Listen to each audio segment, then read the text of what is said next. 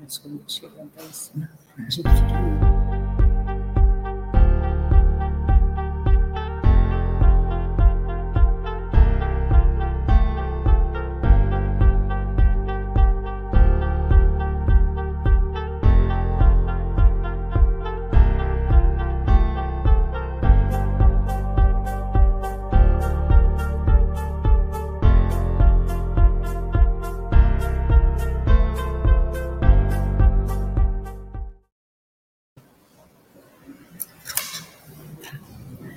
Boa tarde a todos. Que Jesus nos abençoe. E a gente sabe tanto que nós, cada um de nós, fizemos a nossa parte para estar aqui na tarde de hoje, numa tarde fria aí em São Paulo, mas que nós, todos nós que estamos aqui, buscamos a nossa melhor parte, buscamos a melhor parte aquela que nos alimenta, aquela que nos nutre. A gente para um pouquinho, lembrando a história de Maria e Marta, né? Que é, uma está os afazeres da casa e a outra, quando Jesus, Jesus chega, ela tem a vontade de ouvir aquilo que ele está falando.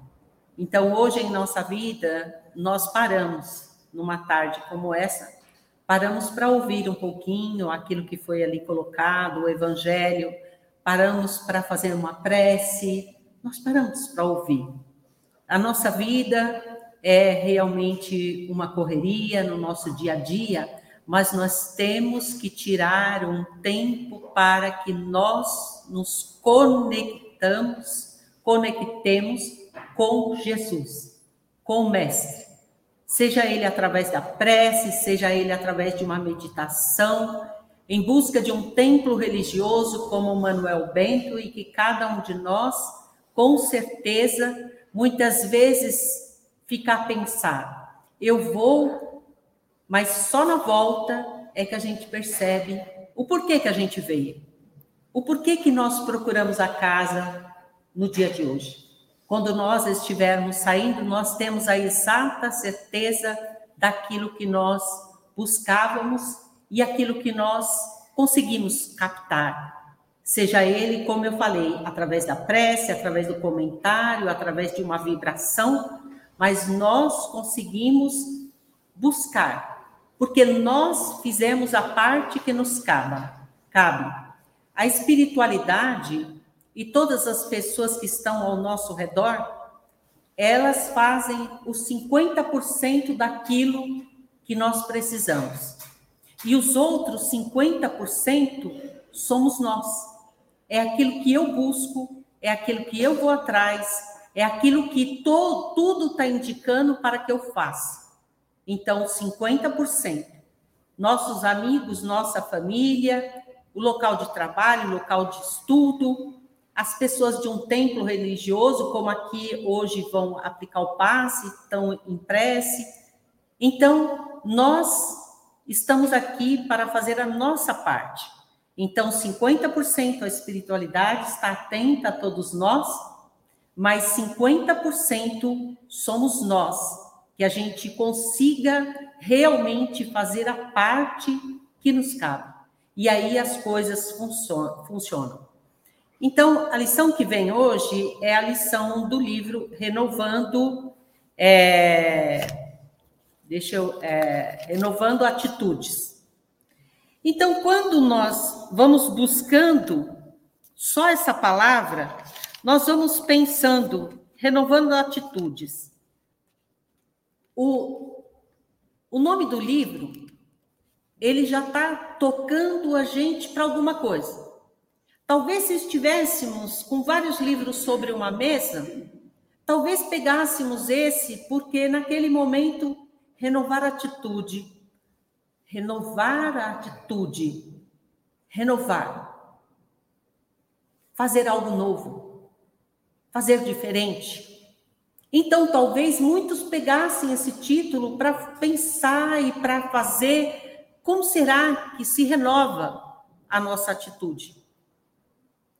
Primeiramente, nós precisamos saber que nós muitas vezes estamos num caminho que não é o certo. Porque aí eu olho para mim, por isso sempre a frase: conheça-te a ti mesmo. Quanto mais eu me conheço, quanto mais eu paro para olhar diante do meu espelho e olhar para dentro de mim mesmo, porque ainda eu continuo com determinadas atitudes perante a minha vida, só assim eu consigo olhar e falar: não, eu preciso fazer uma renovação dentro de mim porque eu já estou cansada, eu já estou cansado de tomar determinadas atitudes intempestivas. E muitas vezes a gente fica a pensar, por que muitas vezes a pessoa tem atitudes que ela mesmo depois se arrepende? Que nós mesmos nos arrependemos. Falamos e de repente depois vem o remorso, porque eu falei, porque eu não fiquei quieta. Então, todas as vezes que a gente olhar para dentro da gente mesmo e a gente perceber que algo precisa ser renovado dentro de nós, nós já estamos em um caminho certo. Quando eu reconheço que todos aqueles que estão à minha volta estão olhando para mim, estão apontando o dedo. Ah, minha mãe fala isso, minha mãe falava, meu pai também, meu irmão, agora meu filho. Ah, você é uma pessoa impaciente. Você não tem paciência com as pessoas? Aí a gente fica se lembrando, poxa vida, minha mãe falava isso. Depois meu marido, agora meu filho, daqui a pouco o neto. E a gente vai falando, meu Deus. Aí a gente olha para dentro de si mesmo. A gente começa a perceber e olhar para dentro e falar: eu sou realmente essa pessoa. Eu sou uma pessoa impaciente. E quando a gente já descobre que eu sou impaciente, 50% da nossa dificuldade está resolvida porque eu reconheço. Porque ninguém muda se ela não reconhece que ela tem algo para renovar, algo para modificar. E a, lição é sobre velhos hábitos. E a gente vai pensando velhos hábitos. E nós mesmos vamos nos colocando e vamos assim, velhos hábitos. O que seria velhos hábitos? São coisas que a gente vem trazendo. A gente vem muitas vezes nem trazendo de bom grado. A gente vem com incômodo, algo que a gente arrasta. É uma coisa que eu quero me livrar, mas eu não faço esforço para mudar aquela atitude. Então, nós estamos diante de um velho hábito, de algo que incomoda as pessoas, que talvez me incomode, mas eu ainda não parei para olhar para dentro de mim mesmo e ver que aquilo me prejudica e prejudica as pessoas que estão à minha volta. Porque às vezes a gente fala de paz e a gente quer paz, mas a gente tem atitudes de guerra a gente tem a crítica muito exacerbada. Às vezes a gente não sabe falar uma coisinha, né? Às vezes, é, é, a semana passada eu já tinha feito uma crítica. Será que vai ser legal hoje eu falar mais uma crítica? Será que no meio das pessoas eu não vou ser conhecido como, olha, lá vai vem, lá vem aquela pessoa que ela só critica e que ela não vê nada ela não vê nada, ela não consegue enxergar o que o outro tem de bom. A gente vê muitas vezes a pessoa, quando ela só critica, às vezes não, já começa pelo café da manhã. Aquela mesa posta, só Deus sabe o sacrifício de cada mãe, de cada pai, de cada esposo, de cada esposa, que ali levanta, vai lá, faz o café, coloca a mesa. E a pessoa às vezes olha e fala assim: esse leite está frio esse pão tá ruim. Isso aqui não tá bom. Ah, não gostei desse bolo.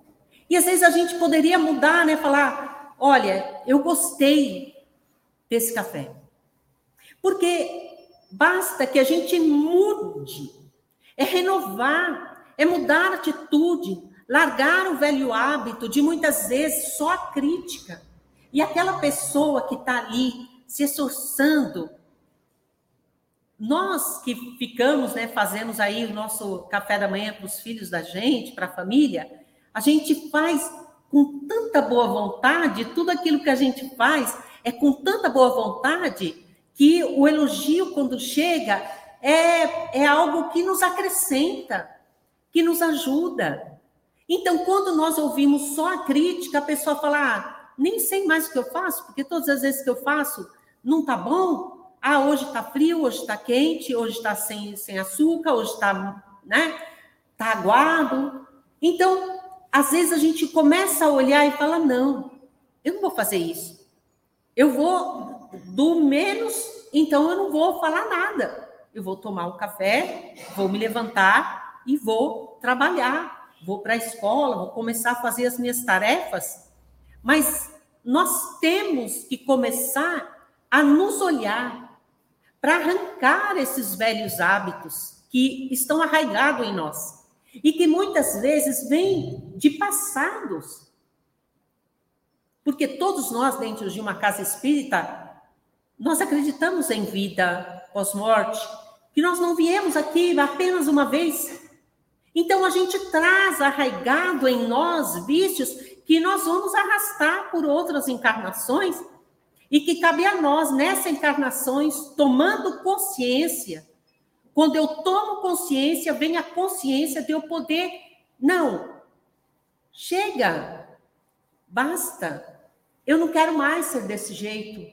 Eu quero mudar. Porque quando eu mudar nesta encarnação, tomar um, um rumo diferente, tomar um caminho novo, na próxima encarnação eu já não preciso mais cuidar desse vício, desse outro lado, eu posso me curar, porque é, a Jesus, Jesus nunca nos deixou ao abandono.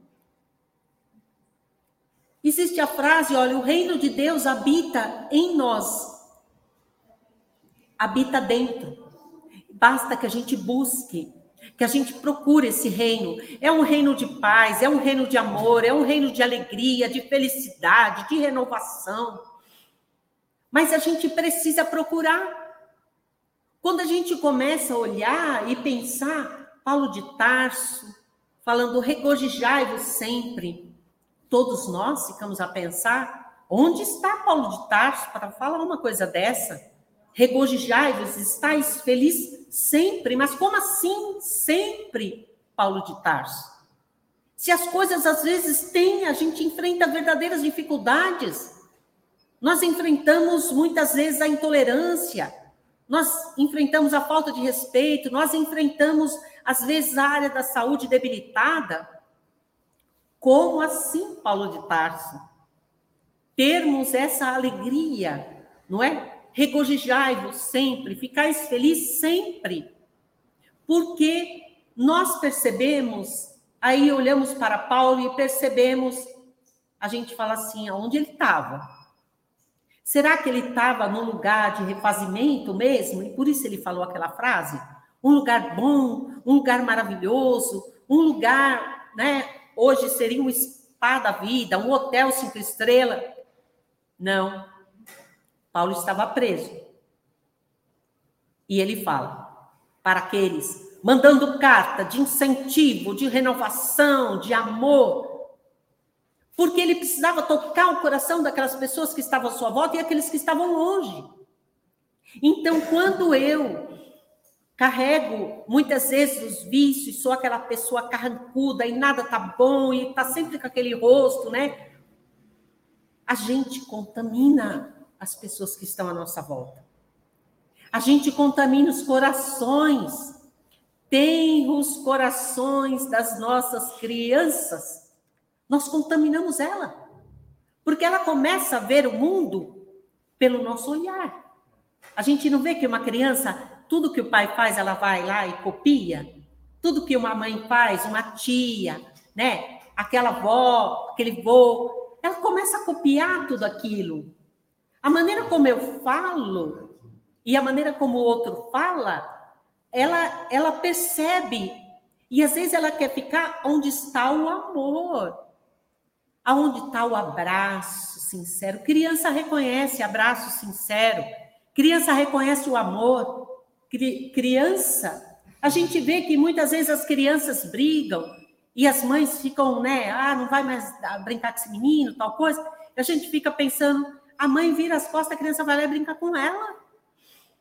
Porque ela não conhece isso. Ela conhece amor, ela conhece ternura, ela quer brincar, ela quer ser feliz. Que sejamos nós essas pessoas, essas crianças, porque dentro de nós ainda está uma criança que quer ser feliz. E nós precisamos olhar para aquela criança lá das nossas fotos, quando a família abre o álbum, né? Que a gente começa a olhar, a gente fala: que sonho talvez eu tivesse aqui? Qual seria o meu sonho? Qual seria o motivo da minha alegria?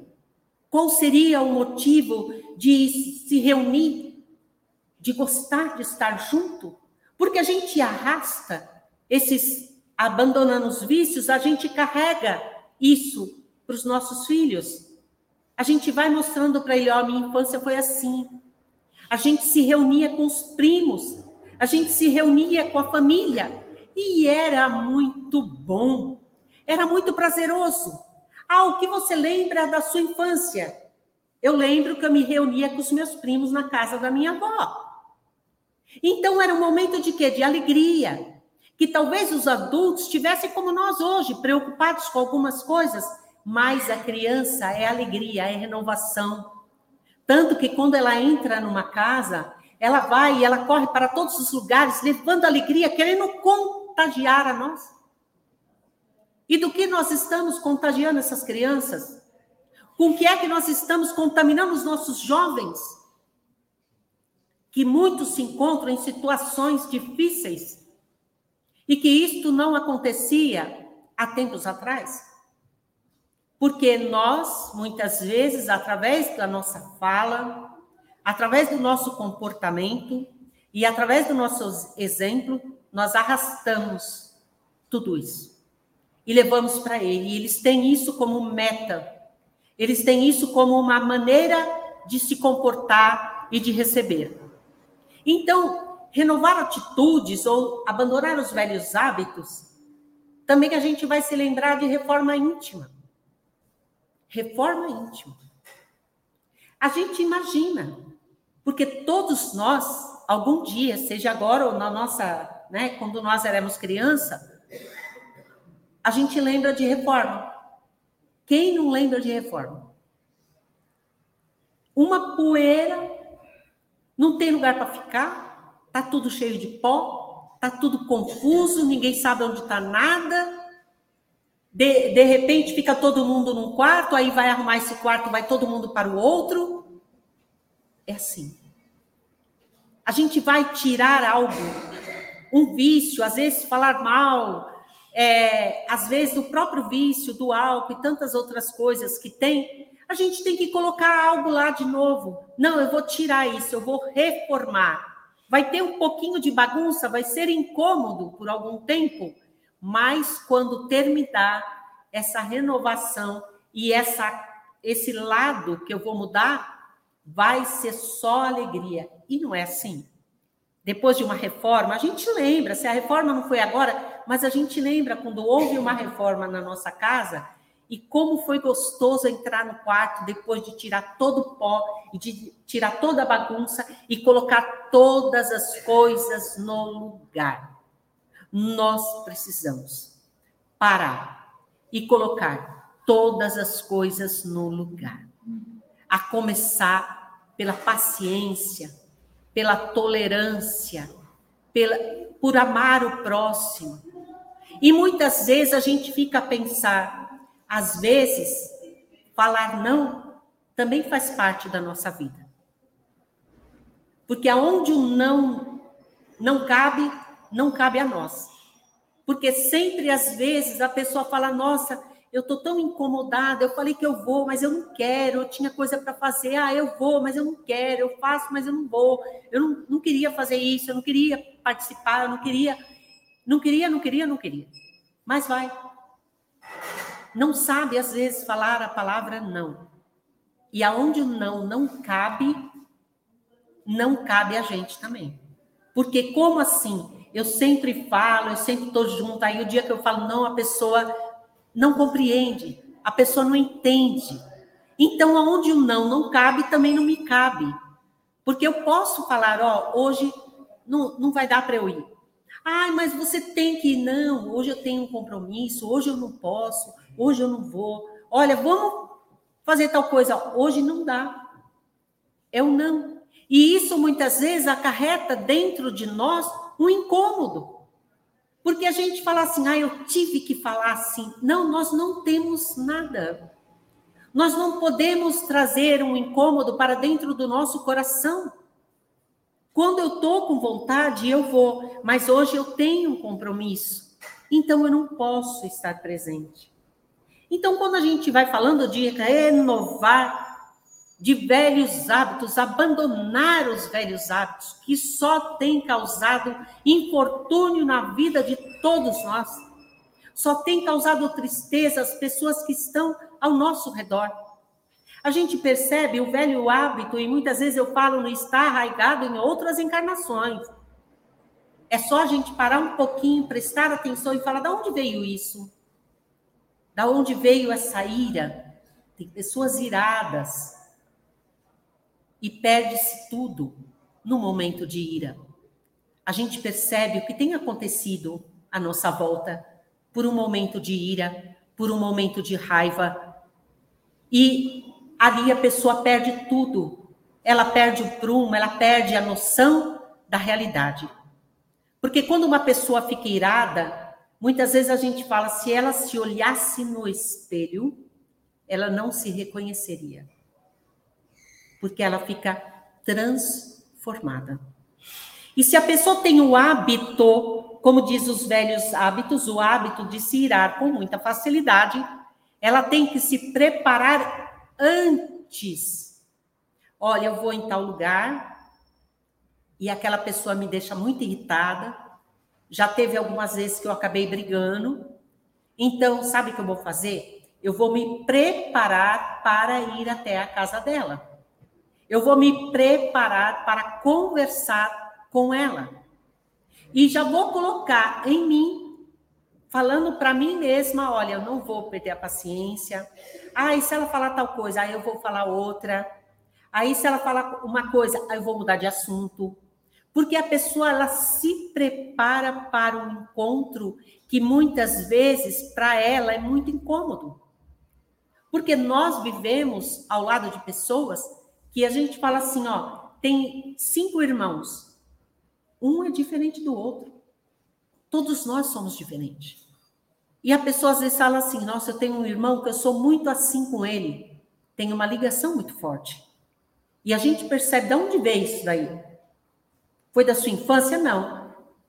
Não me lembro. Veio de outros tempos. E essas pessoas estarão conosco. Mas também terão, terão aquelas pessoas à nossa volta que nós precisamos nos reconciliar. E como a gente se reconcilia? Com aquele ser que a gente sempre cuidou mal, que a gente sempre maltratou, mudando a nossa postura, fazendo essa reforma, tirando as coisas do lugar. Isso aqui não está legal aqui. Essa raiva, essa mágoa que eu estou carregando não está legal aqui. Está me fazendo mal. Porque a mágoa a gente arrasta feito um peso para onde a gente vai, a gente leva. Para onde a gente vai, a gente carrega como se fossem pedras dentro de, um, de alguma coisa que a gente vai arrastando aquilo. Aquilo pesa. Porque é sentimento. Ela pesa. Ela maltrata o corpo físico. Ela maltrata a nossa mente. Ela maltrata os nossos sentimentos. E a gente tem que arranjar uma fórmula para abandonar isso. E a única pessoa que é capaz de nos ensinar a amar, amar, é Jesus. Porque quando ele olha para o povo diante daquela cruz e que ele olha, perdoa, porque eles não sabem o que fazem. Porque se soubesse que estava fazendo e depois o que vai acontecer, ninguém faria mais nada errado. Então, se a pessoa ainda faz e maltrata, é porque ela ainda não conhece. Então, cabe a nós, ah, se eu estou na casa de uma casa de oração, uma casa de prece, mas quem deveria estar escutando isso era minha filha, meu marido, né? Meu pai. Não somos nós.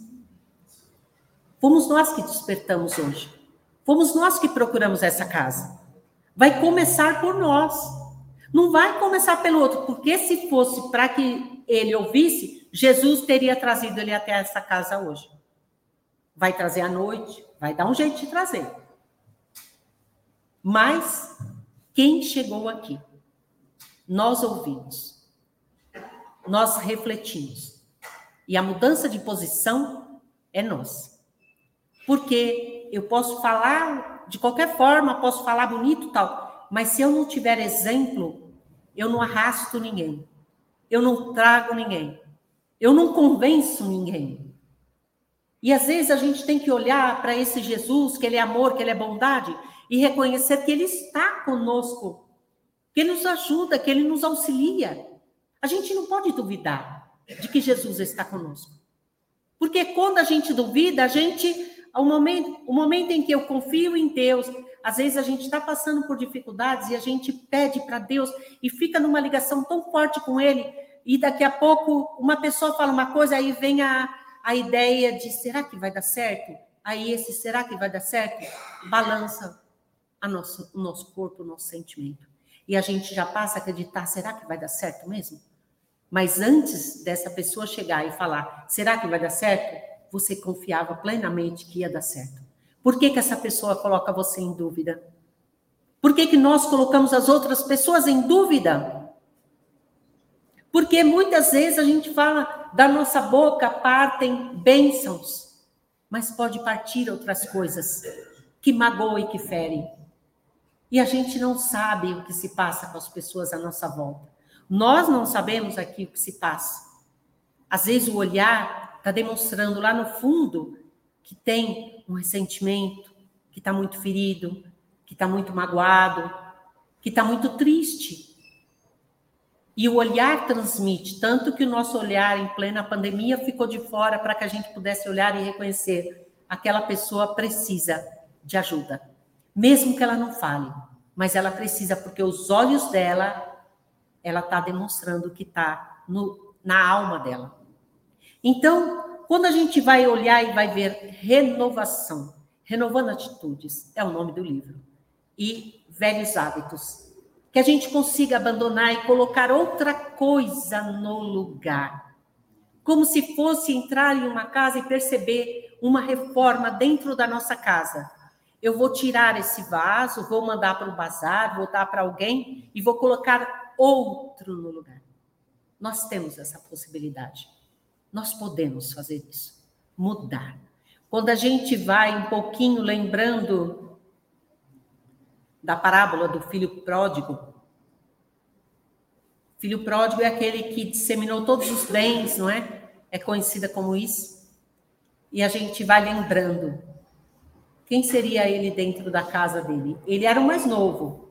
Por aí demonstra que às vezes aquelas pessoas mais novas, a gente tem que ter até mais paciência porque ele ainda não conhece as coisas. Ele não sabe como é o processo. Às vezes a gente está vendo uma coisa que não vai dar certo e a gente fala, né, para o filho, para o neto, fulano, beltrano, mas a pessoa, ela é jovem. O jovem está armando um temporal, ele sai sem guarda-chuva. É verdade ou não é? Eu tenho filhos e eu sei, minha filha de 23 anos, a mais nova, ela sai sem guarda-chuva. Está um temporal. E ela fala: não, não, vou levar guarda-chuva para quê? Então, então o jovem é assim. Ele não tem a noção do perigo. Então a gente vai fazendo o quê? A gente vai dando chance para que ele aprenda. E a gente vai dando oportunidades. Olha, vai chegar a tua hora que você vai sair vai falar: não, ó, da outra vez eu me molhei, vou levar o guarda-chuva dessa vez. E com tantas outras coisas. Então, quando a gente começa a olhar dessa forma, a gente começa a lembrar do filho pródigo e fica pensando: meu Deus, né? Quem seria ele dentro da casa dele? Porque chega um momento e ele é o filho mais novo, então aí já tem mais alguma coisa para a gente pensar, é o filho mais novo. Talvez ele fosse aquela pessoa que chegasse de manhã e falou: Ah, esse pão aí, feito, né, aqui na fazenda, não quero mais esse pão. Ah, essa casa, esses ares, essas músicas que vocês colocam, não é? Talvez cantasse uma música, uma melodia. Não gosto disso. Eu não gosto dessas pessoas que frequentam aqui. Eu não gosto de nada. E ele fala: me dá a minha parte na herança, porque eu quero buscar.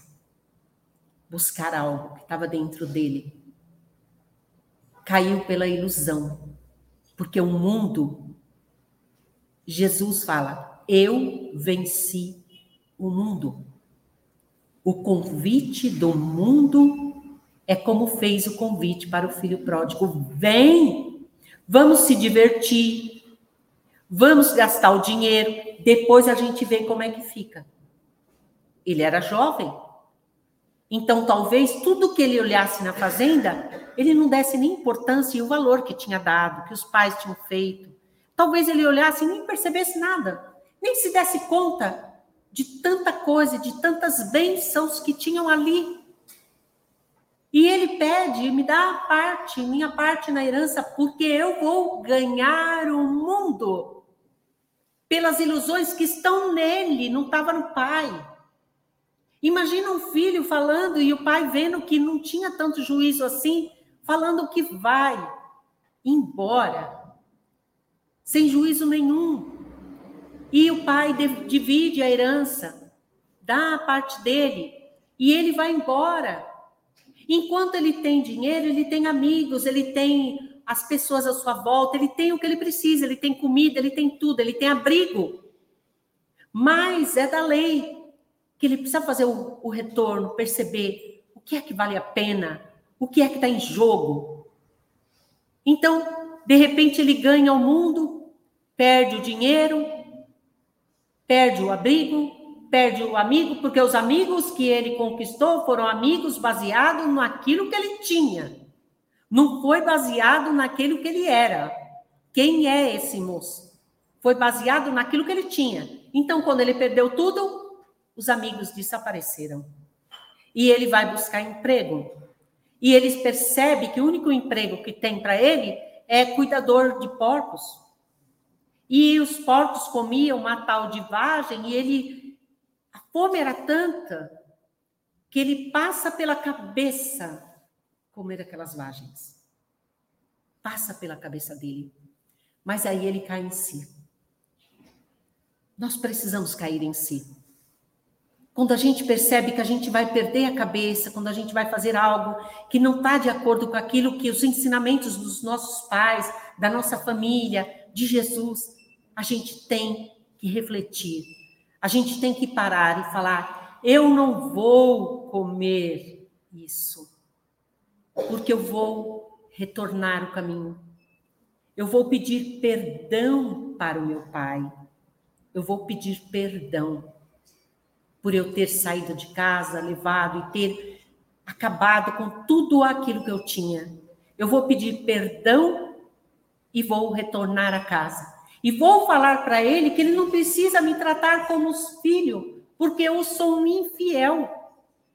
E ele toma o caminho de casa. Nós precisamos fazer isso. Nós não precisamos comer como ele, que chegou perto de comer aquilo que os porcos comiam.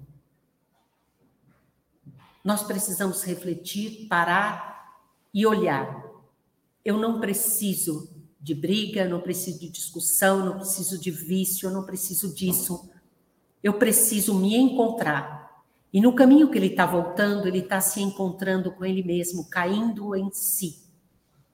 Como quando a gente lê o livro de André Luiz, André Luiz, no momento em que ele reconhece tudo, ele cai em si, reconhecendo quem ele foi.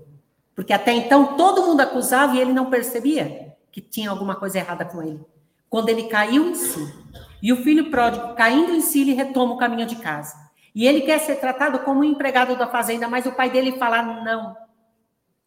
Vá pegar o melhor bezerro, nós vamos fazer uma festa. Meu filho que estava perdido voltou. Jesus é assim conosco.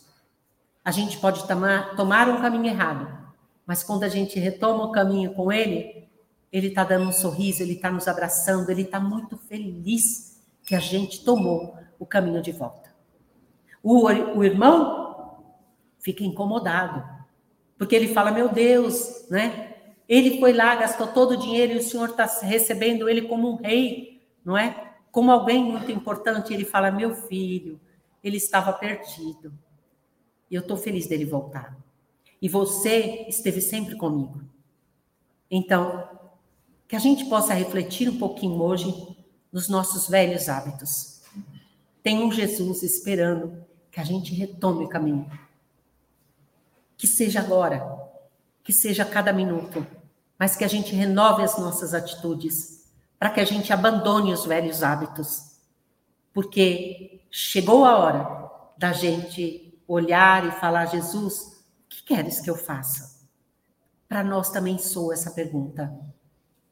O que queres que eu faça, Jesus? É renovar? Então eu vou tentar eu vou conseguir. Então, que Jesus esteja conosco, que Ele seja a luz nos nossos caminhos, que no momento do passe, como todos aí vão passar pelo passe, possamos ter um coração aberto, a alma, esperando que caia em abundância, porque não vai jorrar de pouquinho os fluidos curadores vai jorrar em abundância e que possamos todos nós sair da tarde de hoje desta casa repletos de um amor intenso, de um amor verdadeiro, que é o amor de Jesus. Então, que Jesus nos abençoe hoje e sempre. Que assim seja. Graças a Deus.